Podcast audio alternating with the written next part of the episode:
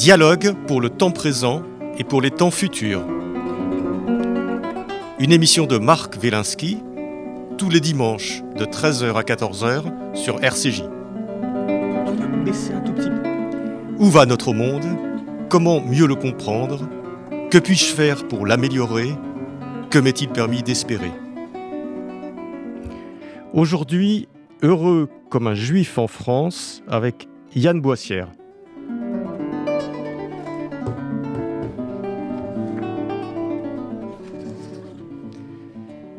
Pour la plupart d'entre nous, être juif est un héritage. Pour vous, Yann Boissière, c'est une rencontre, au sens euh, le plus fort du terme. Et votre judaïsme est d'autant plus vibrant, flamboyant, enthousiasmant, que rien ne vous prédisposait à devenir rabbin, ni même à devenir juif. C'est exact oui, c'est merci pour le, descriptif, euh, pour le, la vibrance et la flamboyance, et très certainement de, cette manière que je le vis, en tout cas. Euh, il est vrai que le judaïsme était une rencontre dans ma vie, comme on rencontre euh, un être aimé. Enfin, c'était par définition pas du tout prévu. Ma famille n'était pas juive, euh, voilà, éloignée en province euh, de toute communauté juive proche. Donc j'ai pas du tout euh, été élevé effectivement dans ce dans ce milieu ou même dans, dans cet horizon. Et puis à la suite d'une rencontre vraiment pour le coup avec un maître qui enseignait tous les lundis soirs à la synagogue de la place des Vosges. On est ici dans les années 80. une rencontre intellectuelle et, et, et spirituelle en me disant voilà ah bon c'est donc ça le judaïsme et immédiatement je me reconnais totalement, profondément, existentiellement dans, ce qui m'est proposé. Et donc après, je, trace euh, une trajectoire à, l'intérieur de ça. Alors Yann Boisser, vous êtes, euh, vous êtes rabbin au, sein du mouvement judaïsme, judaïsme en mouvement. vous êtes le fondateur et le président de l'association Les Voix de la Paix, qui est un mouvement de dialogue entre les religions, les spiritualités et la République. On, va en parler lors de cette, émission.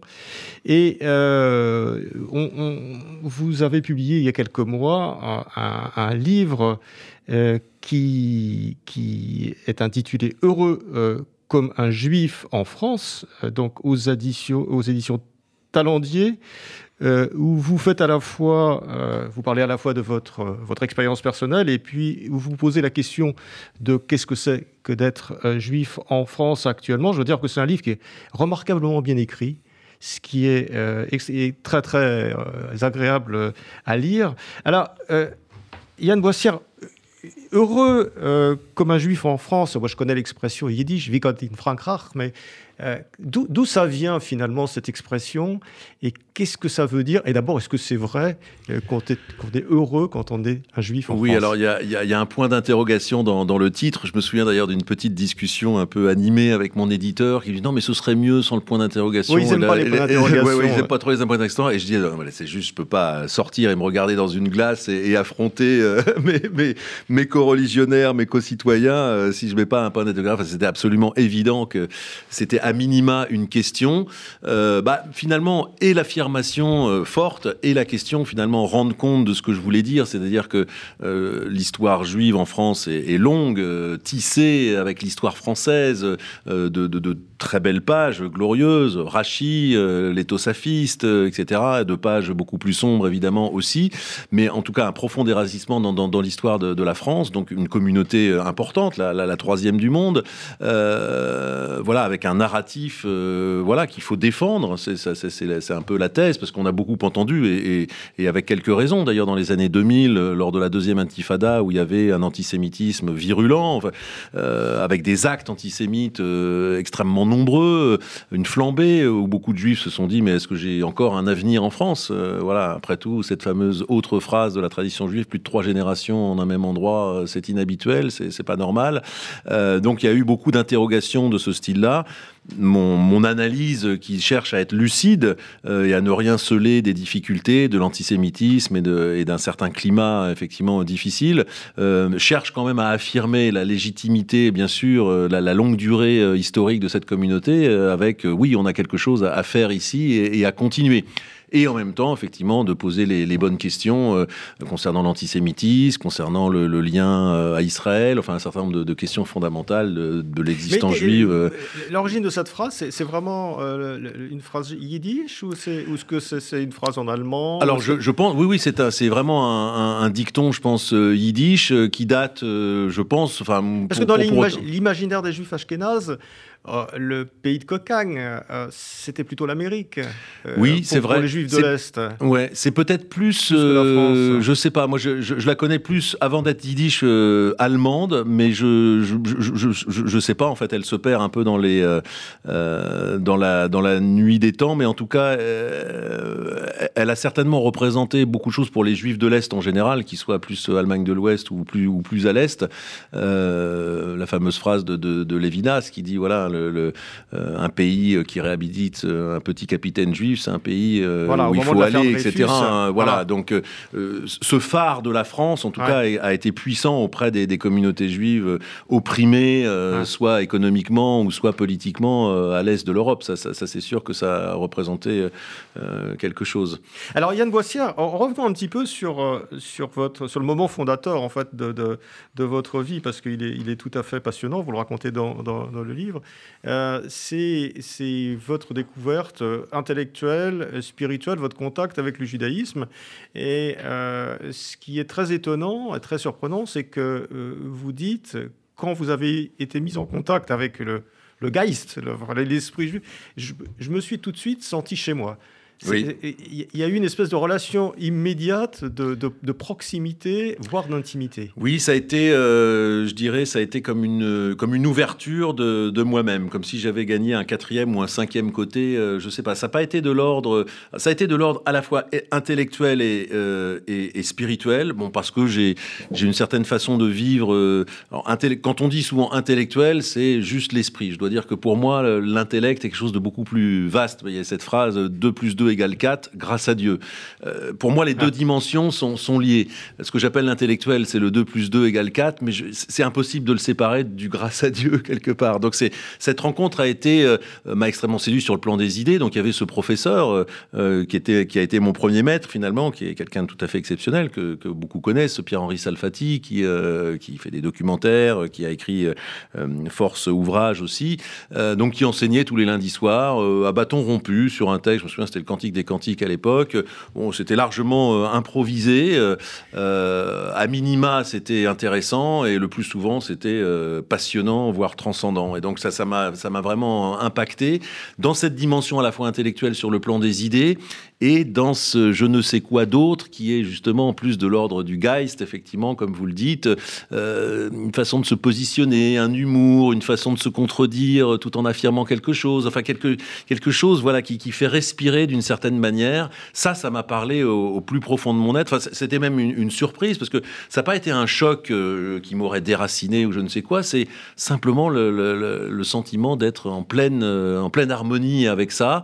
Et très très rapidement, en fait, l'idée que c'est pas seulement quelque chose d'intéressant, euh, que je suis en train de prendre une UV de judaïsme ou, ou, un cours, etc., mais que, que c'est de ma vie dont il s'agit et j'ai envie de. c'est ça, c'est devenu quelque chose d'existentiel. Voilà, j'ai envie de le mettre en pratique tout de suite dans, dans une voit vie bien juive. Dans votre livre, c'est que c'est pas euh, c'est pas un intérêt intellectuel, ce qui aurait déjà été énorme. Ce qui aurait été déjà. C'est une euh, espèce de, de voilà de, de, rencontre intime avec avec, euh, voilà, avec quelque chose que vous ne nommez pas, que vous ne décrivez pas. Euh, mais qui est, euh, quelque chose qui, vous paraît euh, de l'ordre de l'évidence. Voilà, un, mode d'être, une pratique, une façon de faire, une façon d'être, et, en même temps un contenu évidemment très fort à investiguer, à rechercher. effectivement, c'était c'était ça. Alors, ce qui est intéressant, je ne le lis pas de manière causale, mais c'est vrai que euh, cette, période de vie, à la fois de curiosité et puis de, de rencontres très fortes, est venue suite à un événement euh, dramatique dans ma vie personnelle, la, perte assez brutale de ma mère à la suite d'une très longue maladie. Je le lis pas de la manière causale parce que c'est pas, il euh, n'y a pas de lien direct, mais ce que je veux dire par là, c'est que la possibilité d'une telle rencontre totale, sans doute, est favorisée et pour chacun c'est différent, enfin où ça arrive ou ça n'arrive pas d'ailleurs, mais à la suite d'événements quand même qui sont profondément, enfin qui, qui vous vous, qui vous déracinent un petit peu. Je pense que la, possibilité de, de voir une autre modalité de moi-même, de, cette rencontre totale, qui n'est pas une rencontre factuelle ou un intérêt ponctuel qui vient s'agiter à un moment, s'ajouter à la vie de quelqu'un, mais quelque chose qui concerne l'intégralité de la personne, je pense que c'est rendu possible par des, par des moments un petit peu de, déracinement ou de tremblement sur, sur ces bases. C'est quelque chose que j'ai pas investigué plus que ça, mais euh, c'est une idée très, très légitime. Mais à quel moment, Yann Boissière, vous êtes, vous dit que vous aimeriez devenir rabbin? Alors ça, ça a été très très très très long. C'était même pas non plus dans, dans, l'horizon. Euh, suite à cette rencontre, j'ai donc euh, enfin étudié. Euh, j'étais déjà en, études. après, j'ai fait un processus formel de conversion qui se trouve à s'être déroulé dans le mouvement juif libéral. Au passage, j'avais une possibilité de le faire dans un milieu ultra orthodoxe à Budapest avec le grand Rabbi Deutsch, paix à son âme, qui a été un, phare de l'orthodoxie, etc. Mais il y avait un petit côté dérogatoire qui me plaisait pas. J'avais l'occasion de le faire à travers un contact et je l'ai pas fait. Donc dérogatoire parce que vous étiez admis, mais voilà parce que parce que c'était un très bon ami, euh, Yotske Broch, paix à son âme aussi, qui à l'époque était en poste à Budapest, qui s'occupait de l'ALIA de tous les juifs de, l'Est, euh, qui disait voilà, tu viens 15 jours pour moi, t'es cachère, t'es comme mon fils, etc. Tu, euh, tu seras converti par le grand Rabbi Deutsch et euh, tu, tu, reviendras en France en plus, tu seras accepté par, par les instances, par le consistoire, tu n'auras pas de problème, etc.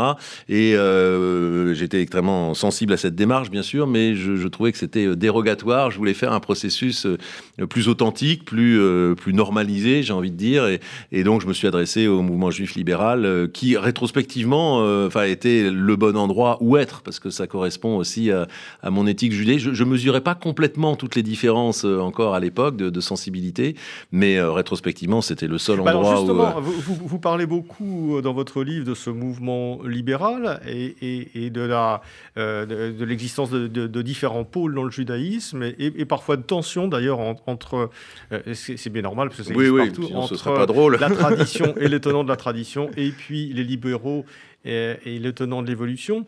Euh, qu'est-ce qu'il a comme caractéristique ce judaïsme euh, libéral auquel vous avez, vous avez adhéré?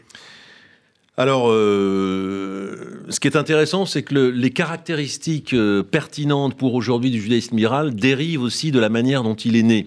Le judaïsme libéral est né à un moment très particulier de l'histoire juive, où après des siècles de ghetto, pour, pour, pour simplifier, dans l'histoire européenne, où le judaïsme a été relativement coupé euh, des sources et, de la vie euh, intellectuelle, même s'il y a toujours eu des, juifs qui individuellement ont tracé des trajectoires individuelles. Mais euh, donc et, et, et, à la faveur du XVIIIe siècle et d'un certain nombre d'idées universalistes, euh, les, les, nations européennes commencent à se dire que peut-être les Juifs sont des citoyens comme les autres, des hommes, voire même des hommes comme les autres, et qu'il s'agirait de leur donner euh, des droits euh, équivalents. Donc on, on, le sait, la France va être la première à, à, à, jouer cette idée de manière concrète. 1791, la toute dernière loi de l'Assemblée constituante, égalité citoyenne pour les Juifs. Bon alors après il y a eu quelques petits coups de, de canif dans le dans le contrat, mais euh, voilà c'était un un acte effectivement très fort. Et là, pour le judaïsme, s'est posé une question inouïe qui ne s'était jamais posée, euh, qui a été en même temps une chance, mais extrêmement problématique. le judaïsme dans le ghetto, c'était inique politiquement, euh, absolument injuste, etc. Mais ça avait le mérite, on va dire, de la cohérence. Dans une petite rue euh, à 300 familles, où euh, le four, le four euh, à pain est là pour les matzot, le boucher cachère à 2 mètres, la synagogue à 3 mètres, etc. Le judaïsme est totalement paramétré par un judaïsme par, par définition orthodoxe, orthopraxe, et il n'y a pas de comparatif possible. À partir du moment où les ghettos tombent et où les juifs peuvent avoir des trajectoires individuelles, se poser des questions, se pose la question de, mais alors en, quoi je, veux rester juif, en quoi je peux rester juif. Si je veux être à la fois juif et citoyen, il y a des, cas à faire. Si je suis fonctionnaire et que je dois travailler le samedi, qu'est-ce qui est le plus important, être un bon citoyen ou euh, respecter le Shabbat? Ce, genre de questions n'était jamais arrivé dans le, ghetto. Euh, D'où effectivement beaucoup de questionnements et un certain nombre de stratégies différentes euh, que là je, simplifie en, en, disant ça bien entendu. Alors il y a beaucoup de juifs d'abord qui ont souhaité quitter le judaïsme, euh, c'était la, fameuse phrase de, Heinrich Heine disant euh, euh, être juif n'est pas une religion, c'est une malédiction. Euh, et voilà, acheter son ticket d'entrée dans la société européenne, comme il disait. Donc voilà, on sait que ça n'a pas marché. Et d'ailleurs, quand même sur son, à l'article de sa mort, il s'est, il s'est redéfini comme juif. Mais la sortie, la fuite a été une sorte de, de, voies possibles. Et puis, d'un point de vue religieux, deux grandes positions. Euh, ce qui est devenu l'orthodoxie, alors c'est un peu anachronique parce que ça s'est pas fait de manière aussi nette, mais ce qui est devenu par la suite l'orthodoxie a considéré que la, citoyenneté était évidemment une chance, mais que ça pouvait dissoudre, ça pouvait être un peu dissolvant du judaïsme, et que pour le maintenir un judaïsme fort, il fallait rester groupé en quelque sorte et, se regrouper, non pas reconstruire un ghetto, mais en tout cas avoir une forme peut-être de séparatisme social, en tout cas de voilà pour, pour, pour maintenir un judaïsme dans, des milieux plus clos. Et puis le judaïsme libéral a, opté pour une stratégie différente en disant bah nous, on veut être les deux, enfin, comme les orthodoxes d'ailleurs, on, veut être à la fois citoyen et on veut rester juif au, sens de la tradition. Maintenant, il faut admettre que si on met les deux sur la table, là, en 1800, 1810, 1820, tel qu'on est, il y a des choses qui peuvent pas coller. Il faut faire des choix ou en tout cas, il faut accepter de faire évoluer le judaïsme pour le mettre un peu en harmonie avec des sociétés nouvelles. Euh, en, 1800, on n'est pas comme au temps de la Bible.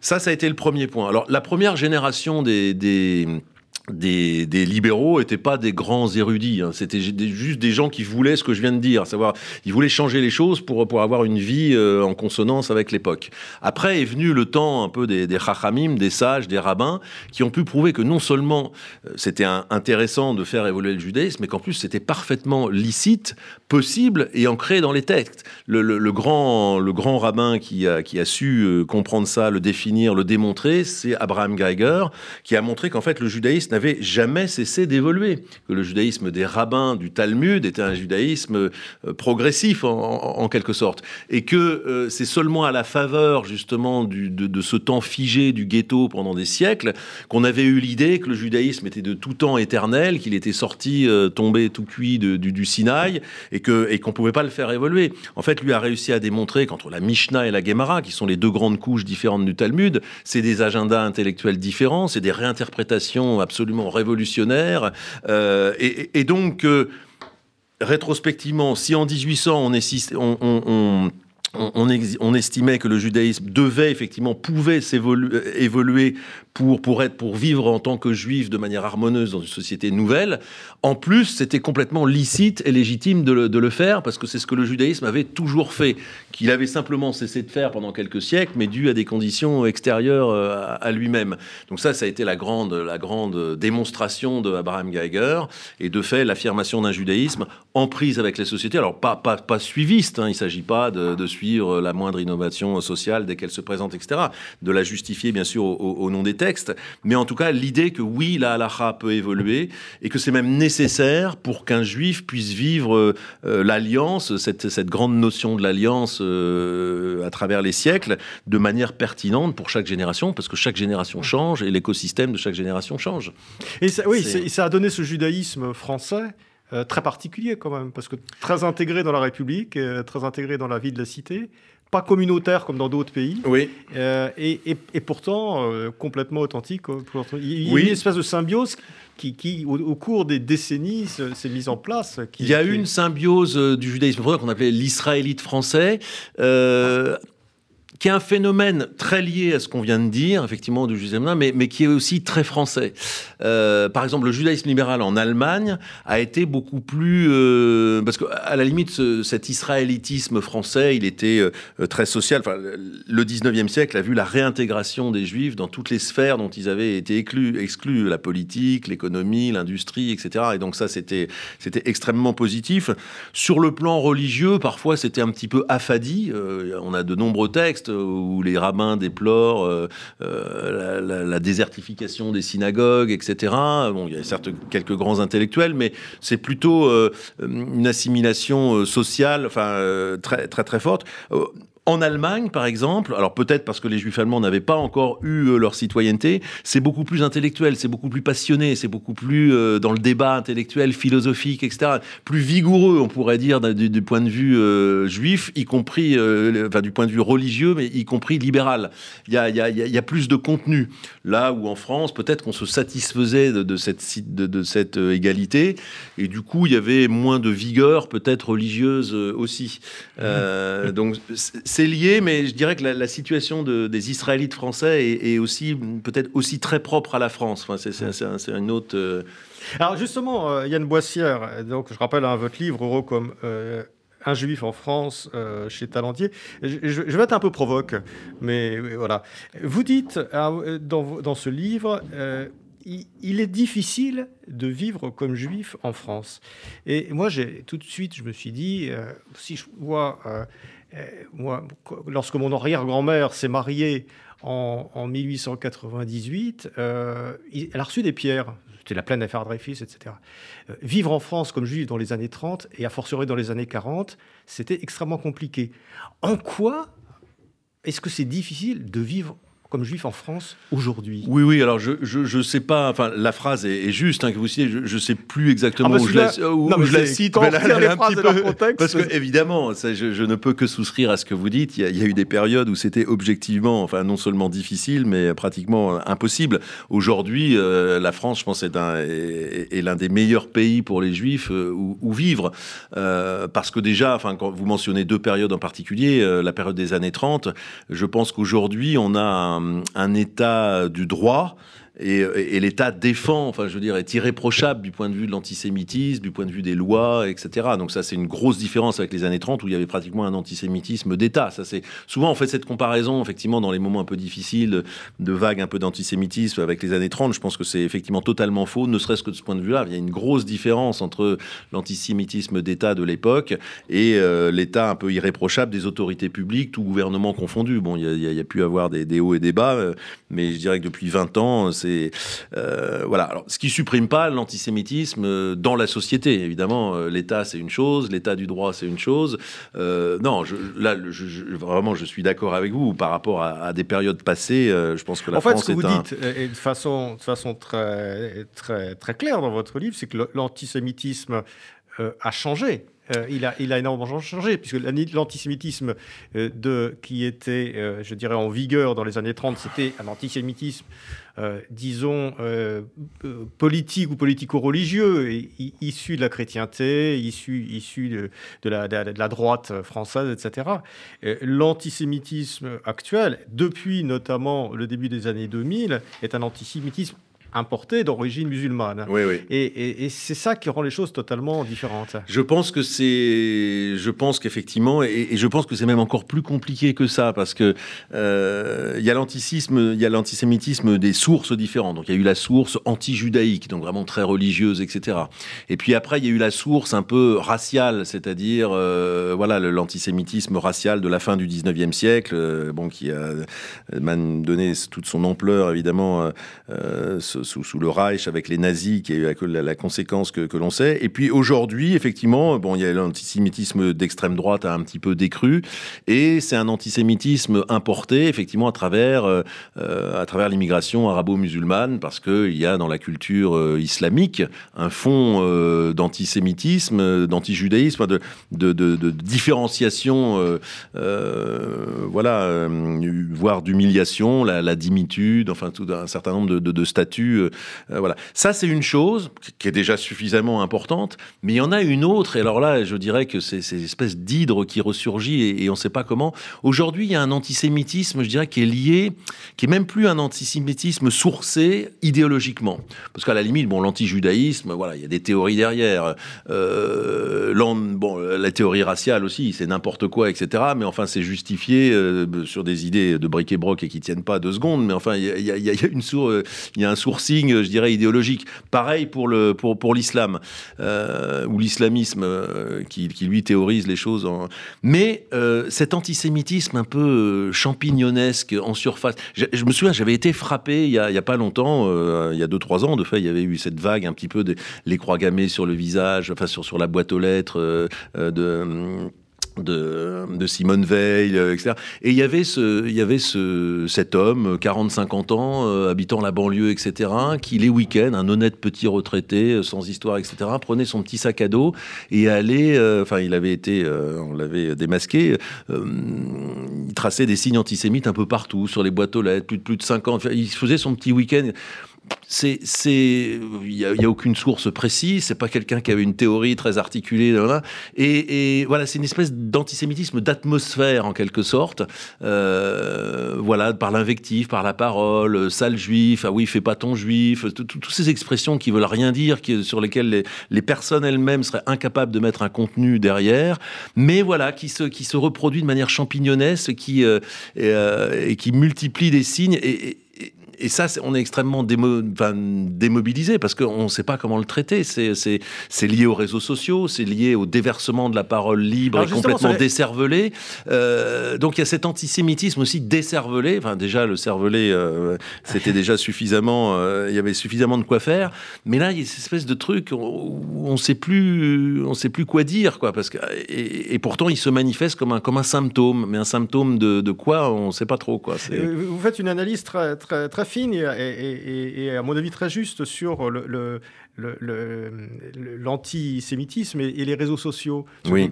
Les, réseaux sociaux, euh, c'est la bataille. Vous, avez une expression, vous dites que c'est pour le, euh, c'est la bataille de l'attention, c'est-à-dire qu'il faut attirer l'attention euh, d'un maximum. Donc il y a une espèce de surenchère dans le spectaculaire. Et quand on fait un tweet antisémite ou quand on fait un post antisémite, on est sûr de, son succès. C'est-à-dire que c'est un sujet tellement sensible que vous êtes sûr que vous allez avoir immédiatement beaucoup de... Donc c'est le bon truc. Alors que si vous allez parler de quelque chose d'un peu plus différent, bah, vous allez faire 20 vues. Voilà. Je, pense qu'on a, je pense en effet qu'on en est là et c'est extrêmement déstabilisant parce qu'on est dans une bataille de l'attention généralisée. Les annonceurs sont à la recherche de l'attention. On sait qu'aujourd'hui on vend un espace, qu'un clip c'est 3-4 euh, secondes si c'est de la vidéo, c'est une seconde si c'est de l'écrit. On est à la recherche du cerveau, du temps de cerveau disponible dont parlait euh, Monsieur Lelay à l'époque, mais on est devenu dans une économie généralisée de ça depuis. Et, de fait, l'antisémitisme, c'est aussi un petit peu décervelé sur le plan idéologique pour se calquer sur cette économie de l'attention. Il suffit de parler des juifs euh, euh, de travers, de manière juste, peu importe, il suffit d'en parler pour effectivement générer de l'attention et, de l'attention. Et, et c'est extrêmement difficile de faire face à ça parce qu'on n'a pas des idéologues identifiés, patentés, des, éventuellement des idées qu'on peut démonter. Ce que vous sous-entendez, c'est que les, les personnes qui sont euh, susceptibles de faire des, des, des, tweets ou des posts antisémites finalement, le sont peut-être même pas. C'est-à-dire que certainement, ils disent c'est le bon truc, parce que quand on parle de ça, c'est sûr que ça va marcher. Donc, quand on a envie de faire parler, on, sort quelque chose d'antisémite. Absolument, il y a, tout un tas de, degrés intermédiaires entre la pensée réelle, euh, voire la pensée antisémite, euh, bon, qui est souvent idéologiquement pas très, pas, pas très construite et, et, souvent faite de briques et de rocs, mais euh, voilà, qui, qui, peut être crédité en tout cas de, de théories farfelues, mais et effectivement des gens qui euh, peut-être sans trop y penser. Enfin, je me souviens. C'est ça ma question. Ma, deuxième question provoque, enfin, un petit peu celle-là, puisque ce, cet antisémitisme est souvent un antisémitisme d'humeur, d'atmosphère, qui ne repose pas sur une véritable idéologie. Est-ce qu'on a raison euh, de rebondir là-dessus et de se scandaliser plutôt que de laisser passer Parce que si on ne relevait pas les tweets antisémites, au bout d'un certain temps, les gens arrêteraient d'en faire. C'est une, une, très bonne question. Je pense que malheureusement, personne n'a la réponse parce que c'est la bonne question. Que faire, voilà, que faire face à ça?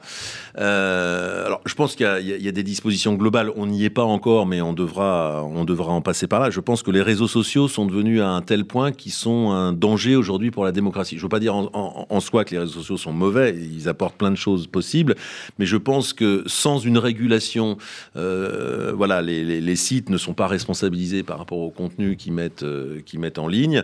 Et puis, euh, la possibilité de l'anonymat est, effectivement la possibilité d'un café du commerce planétaire, absolument sans aucune responsabilité. Je, pense qu'aujourd'hui, on est arrivé au stade, beaucoup de gens commencent à le dire, où les réseaux sociaux non régulés posent un problème à la, à la démocratie. Ça, je dirais, c'est pour les grandes structures ça mettra du temps, c'est pas évident. Euh, on sait que les négociations essayent de, prendre langue avec les, grands pourvoyeurs d'accès, etc. Et que voilà, c'est pas, pas des choses qui, se règlent en, en, deux secondes. Et puis après, de manière ponctuelle, c'est vrai que se pose toujours la question de comment réagir. Je pense que euh, la meilleure façon, sauf quand on est peut-être attaqué euh, soit directement, c'est souvent de ne pas répondre. Enfin, les, les spécialistes en communication le savent. Plus on nourrit un contenu de haine, plus on l'épaissit. Alors ça pose un problème moral, parce que je peux quand même pas me laisser dire ça, je peux pas laisser dire ça.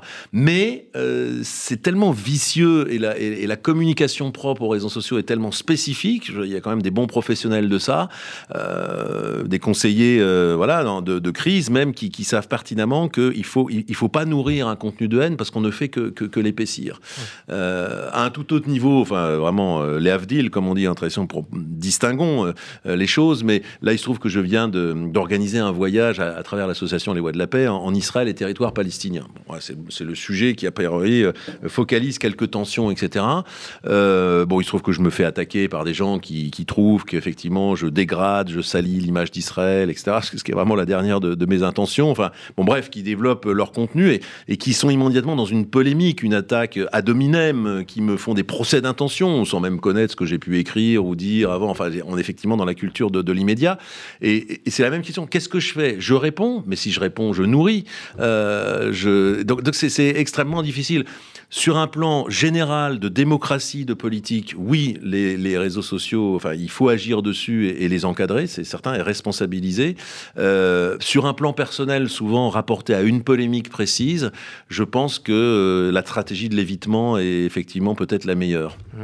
Ouais, c'est une question. C'est une, question... une, question très délicate. Très, très, très délicate. On peut, répondre comme comme, comme Mendes France. Quand quelqu'un à l'Assemblée nationale lui avait dit, lui avait crié dehors le circoncis, il avait répondu votre femme est trop bavarde. voilà. Oui, évidemment, ça, coupe court à, toute polémique. C'est clair. Mais, mais euh, le problème de l'humour, c'est qu'il faut faire de l'humour avec des gens qui sont capables de le comprendre. Et oui, celui qui le reçoit pas euh, n'y trouve qu'un motif de haine supplémentaire. Mm. Alors, euh, il y a un deuxième aspect dans, très intéressant de votre livre qui, n'en manque pas. Euh, c'est, on a parlé de la tension euh, entre le judaïsme libéral et le, judaïsme orthodoxe, et il y a, euh, vous élaborez une réflexion sur cette tension entre, entre Israël et la, et la diaspora, entre Sion et, et, le, et le, la répartition des juifs dans le monde. Et cette, cette tension, finalement, a toujours, d'une certaine façon, existé. C'est-à-dire que vous, parlez d'une ellipse bipolaire, je crois, ou quelque chose comme ça. pas dans le sens bipolaire, enfin dans le sens où il y a une ellipse à deux, foyers en tout cas, voilà, avec euh, Israël et, la diaspora. et, et ça, c'est un élément très particulier quand même du, judaïsme, cette, euh, cette tension, cette bipolarité entre euh, Jérusalem et, Israël. Oui, je pense que c'est, je pense que c'est, c'est un trait d'ailleurs de la culture juive en général que de savoir voir euh, en une chose deux choses. Je dirais que c'est une espèce de trait général. Enfin, pour prendre l'exemple religieux le plus fameux, c'est au lieu de ne voir qu'une Torah écrite, c'est d'inventer cette notion d'une Torah orale. Et cette dichotomie Torah écrite Torah orale donne tout le génie propre au, judaïsme. Sur le plan politique euh, que, que, vous suggérez, effectivement, euh, dans l'histoire juive, il y a toujours eu deux très très très très tôt deux pôles. En fait, le judaïsme en tant que vraiment religion, mouvement spirituel euh, propre, est né en diaspora. Il est né avec le premier exil à Babylone. c'est dans la nostalgie de Sion que les, Juifs commencent à se regrouper dans ce qu'on appelle des bêtes à Knesset, enfin dans des endroits de ce qui sera l'ancêtre de la, synagogue. On pleure Sion. Euh, les premières prières, on le sait, commencent à se formaliser et à se rédiger ici. Enfin, les embryons de ce qui sera la prière pleinement formalisé par le mouvement rabbinique seulement quelques siècles plus tard, mais c'est là que c'est là que naît le judaïsme, euh, parce qu'il est déraciné d'ailleurs de sa terre, parce que juif au début, Yehudi en, hébreu, c'est habitant de Juda. En fait, c'est judéen. C'est pas encore juif au sens du judaïsme.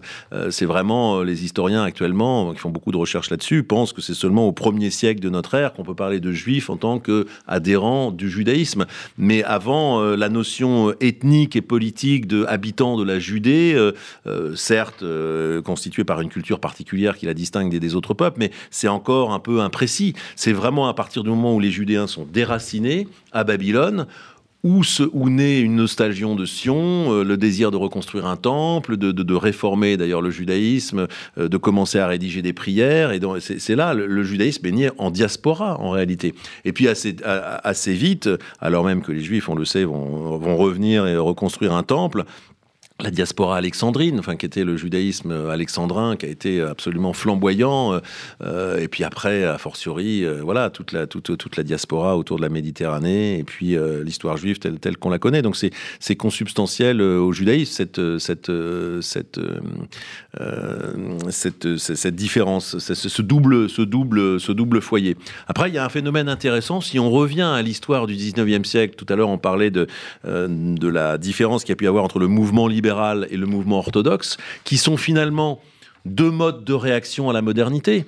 Si on reprend le paradigme que j'ai bien voulu poser, à savoir que euh, la modernité a posé un problème inouï au judaïsme, en, forçant à se demander ben, c'est quoi mon allégeance au judaïsme et comment je fais pour être à la fois dans la modernité et à la fois les deux pieds dans la tradition juive, avec des équilibres différents, euh, les orthodoxes euh, voilà, et, le libéralisme. Finalement, le sionisme a représenté aussi une troisième voie complètement différente de réponse à la modernité, enfin plus exactement du point de vue de l'antisémitisme. C'est la vision de, Herzl en disant, euh, euh, voilà, on vit dans des sociétés libérales qui ont accordé en gros l'égalité citoyenne aux juifs.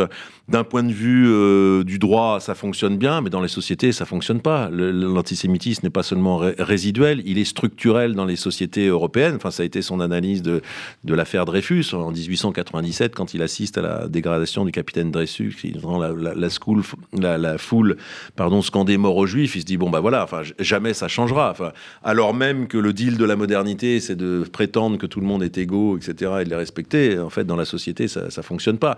Donc, il faut offrir une solution nationale au peuple juif, à un pays, etc.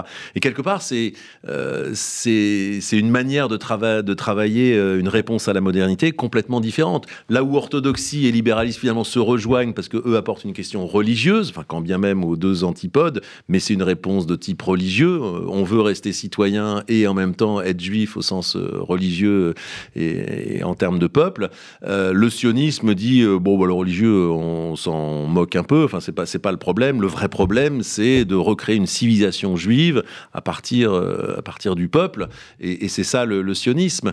Donc, effectivement, d'entrée de jeu, je dirais dans la dans la conception même des choses, il y a euh, un type de réponse très différente entre sionisme, euh, qui va donner lieu à la création de l'Israël, et, et, le religieux et les mouvements. Mmh. Voilà, donc c'est c'est c'est intéressant. Donc, est-ce que c'est est-ce que c'est pas ça aussi qui est un peu je, je à ça en vous lisant, qui est un petit peu dans, le, dans l'essence du, judaïsme, c'est-à-dire le fait de vivre avec euh, des, sensibilités différentes, des, parfois des discussions contradictoires, et ça peut mener évidemment à des discussions infinies, parce que personne personne n'a vraiment raison, mais le fait d'accepter que les choses ne soient pas figées et que plusieurs points de vue puissent coexister. Bah, tout à fait. Je dirais que c'est un peu. Il y, a, une sorte de schizophrénie salutaire. Enfin, ça, remonte au personnage de, Enfin, je sais pas si ça remonte, mais en tout cas, un, bon personnage de la Bible qui exprime ça, c'est euh, Jacob.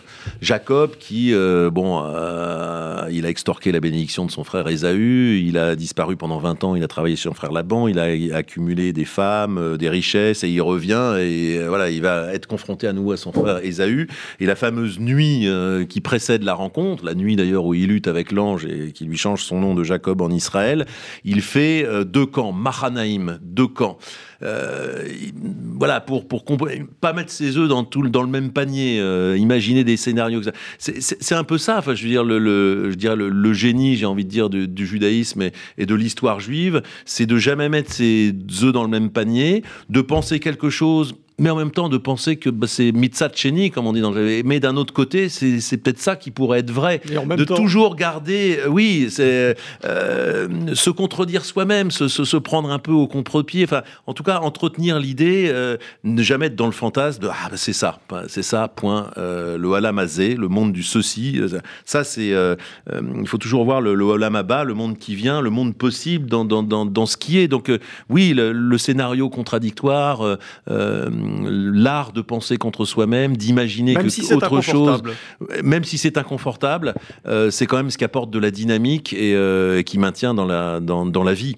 Et ça, je pense que le judaïsme a une intuition profonde de ça, en, en termes individuels, dans, sa pensée religieuse, dans sa pensée politique aussi, toujours d'être sur, des niveaux différents, de se jamais se, poser, parce que si on se pose, ça peut être confortable quelques instants, mais euh, ça peut être très dangereux aussi.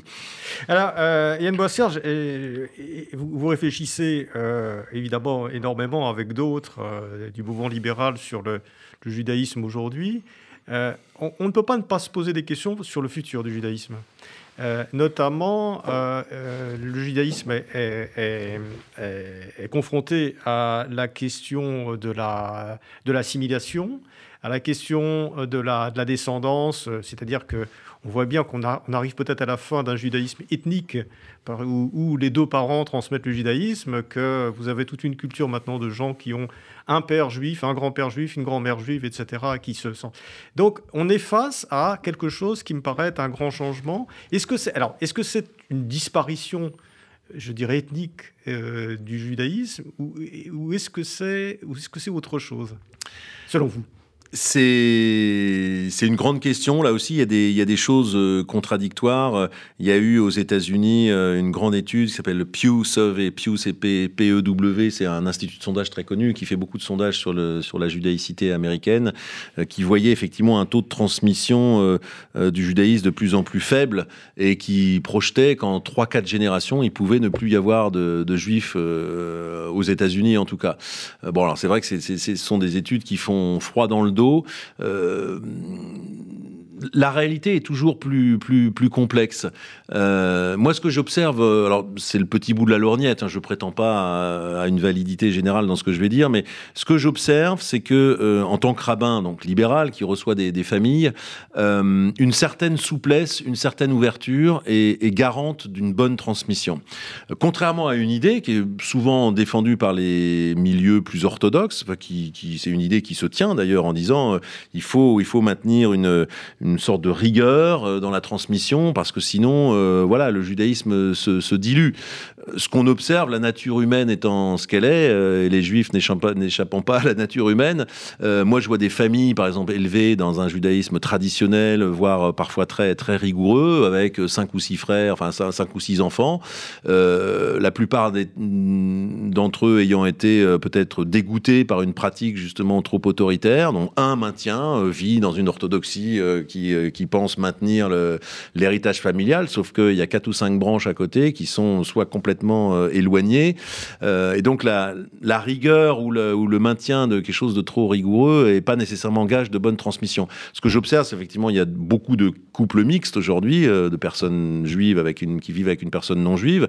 Mais ce qu'on observe, alors dans les milieux libéraux, on l'observe quand même assez souvent. Souvent, la partie non juive est la plus active. Par exemple, typiquement, un père juif, une mère non juive, qui amène son enfant au Talmud Torah le dimanche matin pendant trois ans de suite euh, sans nécessairement se convertir elle-même, etc. Mais euh, et là, il y a une participation active à, la transmission.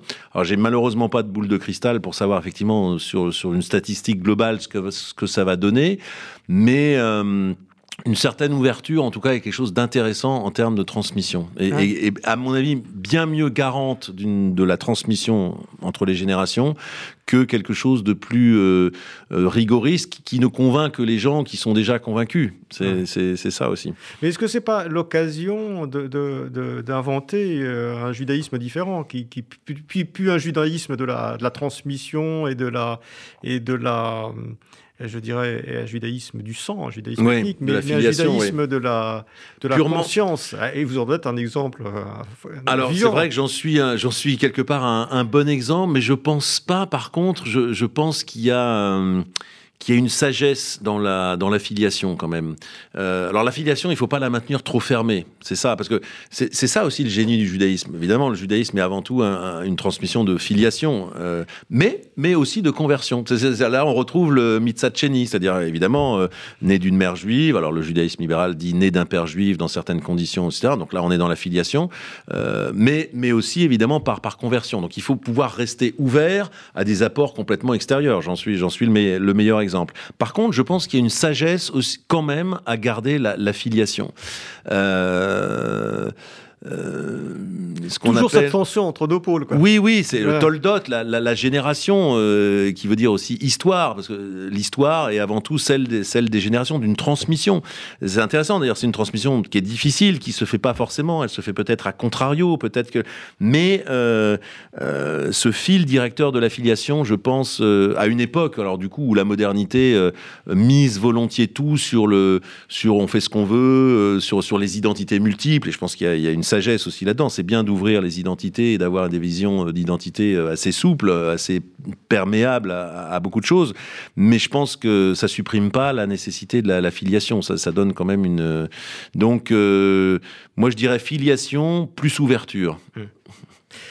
Yann Boissière, à quoi ça sert un rabbin dans le monde, dans le monde actuel C'est une bonne question, ça. euh, on dit, euh, rabbin, c'est pas un métier pour un juif, mais c'est euh, c'est aussi pour ça, sans doute, que ça, que ça, que ça tient sur, un malentendu, comme dirait l'autre. Euh, le mot rabbin veut dire enseignant.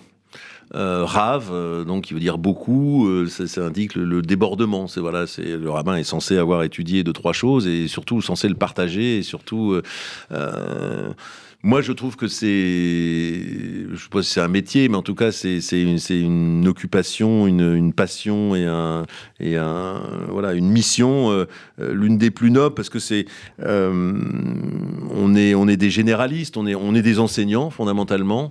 On a besoin d'enseignants dans notre monde, on a besoin de, voilà, de, non spécialistes. J'ai envie de dire le, rabbin modestement au nom de son savoir, hein, qui reste modeste, tant à beaucoup de gens pressés une sorte de miroir en disant voilà n'oublie pas que voilà c'est en regard de ces textes en regard de cette tradition euh, euh, que les choses peuvent devenir intéressantes. Donc de temps en temps on, tend un miroir euh, la personne regarde quelque temps dans ce miroir. Bon pas complètement focalisé là-dessus mais voilà ce qu'on fait. On rappelle on se fait les, transmetteurs d'une vérité qui, nous dépasse, de textes intéressants, euh, d'un seul coup, euh, qui nous font comprendre que les choses ont, du sens. Euh, je le vois, je le vois à plein d'endroits. Par exemple, prenons un, cas concret, les mariages. Donc, je, marie des couples, etc. Donc, le mariage juif, c'est tout le monde le connaît. On a vu les films. Les personnes élevées dans la tradition ont vu leur propre famille, etc. Donc, c'est c'est un objet, euh, un objet qui est immédiatement sympathique. On sait ce que ça veut dire un mariage juif, la choupa. On sait que ça veut dire les amis. On sait que ça veut dire la famille, etc.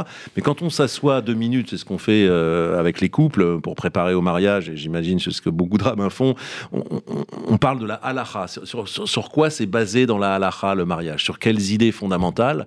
Là, on découvre une profondeur. Enfin, les, gens souvent l'ignorent et sont absolument passionnés par, euh, par, parce qu'on leur explique là. Donc, euh, ça, c'est très gratifiant parce que on se fait le serviteur d'un service quelque part, faire des mariages, c'est quelque chose qui a toujours existé et qu'on fera toujours avec plaisir. Mais, quand en plus on peut se permettre d'accoucher, d'apporter une couche de profondeur supplémentaire qui ravit les gens et de savoir que non seulement bah, ils l'auraient fait s'ils ne l'avaient pas eu, mais en plus euh, ça les ancre dans quelque chose qui va au-delà de ce qu'ils avaient imaginé. Ça c'est très satisfaisant, c'est très gratifiant et voilà c'est un métier d'échange et de partage et de sens. Et là, là encore, on voit dans votre définition que c'est quelque chose qui n'est pas figé. la, figure du, rabbin n'est absolument pas figée comme, comme, euh, comme dans d'autres religions. Oui, alors c'est... La, figure du euh, du prêtre, elle. Ah oui, oui, je pense que le dessiner, je pense que un prêtre. je pense que le rabbin euh, n'est absolument pas un prêtre. Je dirais c'est le contraire d'un prêtre. Le contraire, le mot contraire serait peut-être excessif, mais euh, non, non, le le prêtre. D'ailleurs, on voit ça dans, dans la Bible entre c'est la différence entre le prophète et le et le prêtre. Voilà, les, les, les fils d'Aaron qui ont vraiment un rôle cultuel. Ils sont assignés à un lieu, ils représentent quelque chose, ils sont les garants du culte. Et le prophète très très modestement, le rabbin serait plutôt un descendant du prophète que, du prêtre.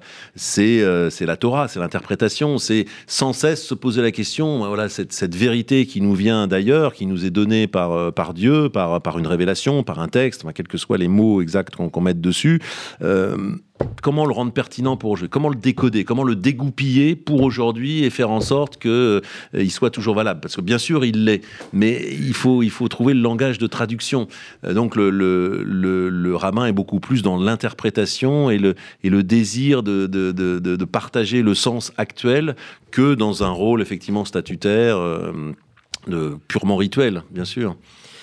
Alors Yann Boissière, euh, vous, préparez un nouveau livre, euh, je crois. Est-ce que vous pouvez nous en dire quelques, quelques Alors euh, oui, c'est un nouveau livre qui paraîtra le 7 septembre, j'allais dire dans toutes les bonnes pharmacies, en tout cas dans, les librairies, qui s'appelle Courage, croyons, pour en finir avec les clichés anti-religieux.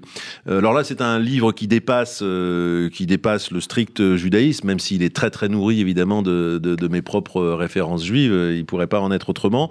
Mais c'est un livre qui se veut sur qu'est-ce que veut dire croire aujourd'hui Croire à quoi? Croire à un dogme, justement, croire à une idée. Euh, et quand on dit qu'on croit, est à quoi on croit exactement? Est-ce que, est -ce que la croyance est une adhésion à une idée euh, auquel on se tient ou est-ce que c'est beaucoup plus souple que ça?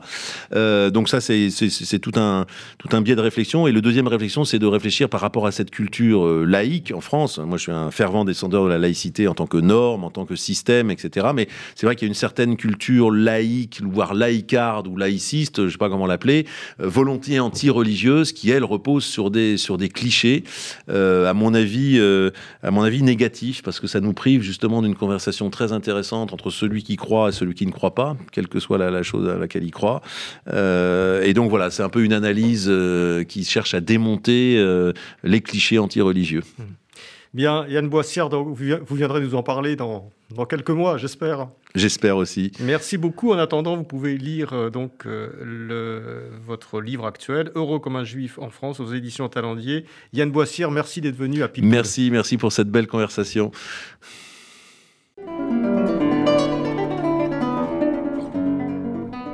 C'était Pilpoul, une émission de Marc Wielinski, que vous pouvez retrouver en podcast sur le site de Radio RCJ et sur les différentes plateformes, ainsi que sur YouTube. À dimanche prochain, 13h.